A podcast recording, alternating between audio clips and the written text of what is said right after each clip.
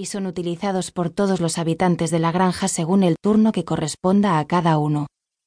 Es el único momento del día en que pueden encontrarse especímenes de todas las edades y sexos juntos.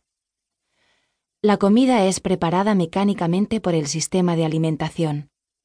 Todo está medido y estudiado para que cada miembro reciba la cantidad y variedad apropiada para su edad, peso y funciones. El gran salón gris está provisto de mesas de colores para facilitar la asignación de sitios.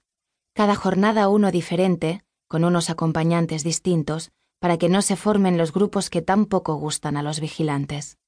Los vigilantes no son del todo humanos.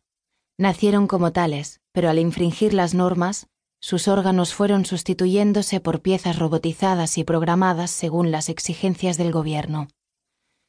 Ellos obedecen al programa y no permiten que nadie se salte las normas ni el esquema establecido. A la primera falta y sin un juicio previo, cualquiera de los habitantes de Silopos puede ser condenado a convertirse en un nonen, un humano con maquinaria robótica.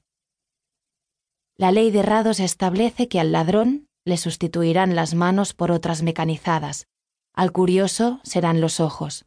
El que difiera con el gobierno verá su cerebro reprogramado con múltiples chips, y así con todas las partes del cuerpo imaginables. Los vigilantes son nonen con más de un 75% de su cuerpo robotizado. Solo les queda de humano su aspecto exterior.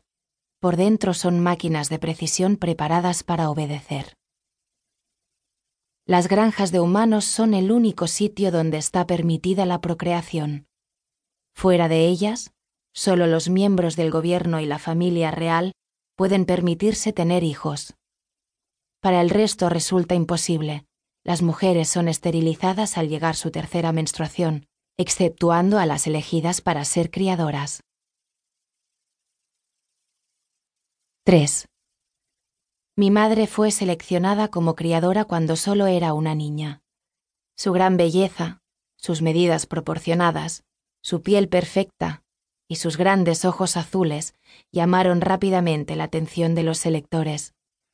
Nala era la versión 3 de las hembras engendradas por Kira y Aaron, la única que pudo permanecer en la granja para cumplir el objetivo que le habían asignado.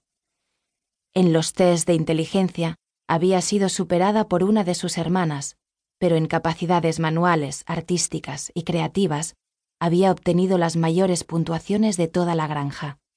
Esto le sirvió para que el equipo de selectores la posicionara como número uno, librándose así de los temidos centros de reciclaje a los que fueron enviadas todas sus hermanas.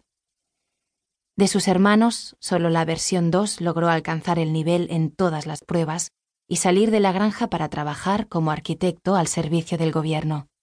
El resto también fueron derivados a reciclaje. Nadie sabía muy bien qué pasaba en esos centros. Según nos informaban los boletines, allí se formaba a los especímenes para desarrollar otras funciones en puestos de menor categoría. Pero lo cierto es que una vez que las balas de transporte se los llevaban, nunca se volvía a saber nada de ellos. Nala comenzó a ejercer como criadora a los 18 años, sustituyendo a Kira en su labor. Cuando terminaban sus años de servicio, los sementales y las madres eran premiados con una vida tranquila y sin preocupaciones en los centros de descanso.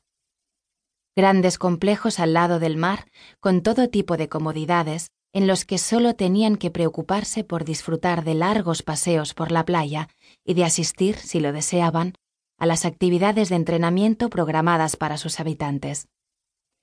Cuando llegó el momento de la despedida, tuvo que hacer enormes esfuerzos por no llorar. Las demostraciones de afecto no estaban bien vistas por el régimen, pues suponían una señal de debilidad que no estaban dispuestos a consentir. Así que se limitó a decir adiós con la mano viendo a aquella mujer que la había parido y cuidado de ella y de los que habían sido sus hermanos durante todos aquellos años.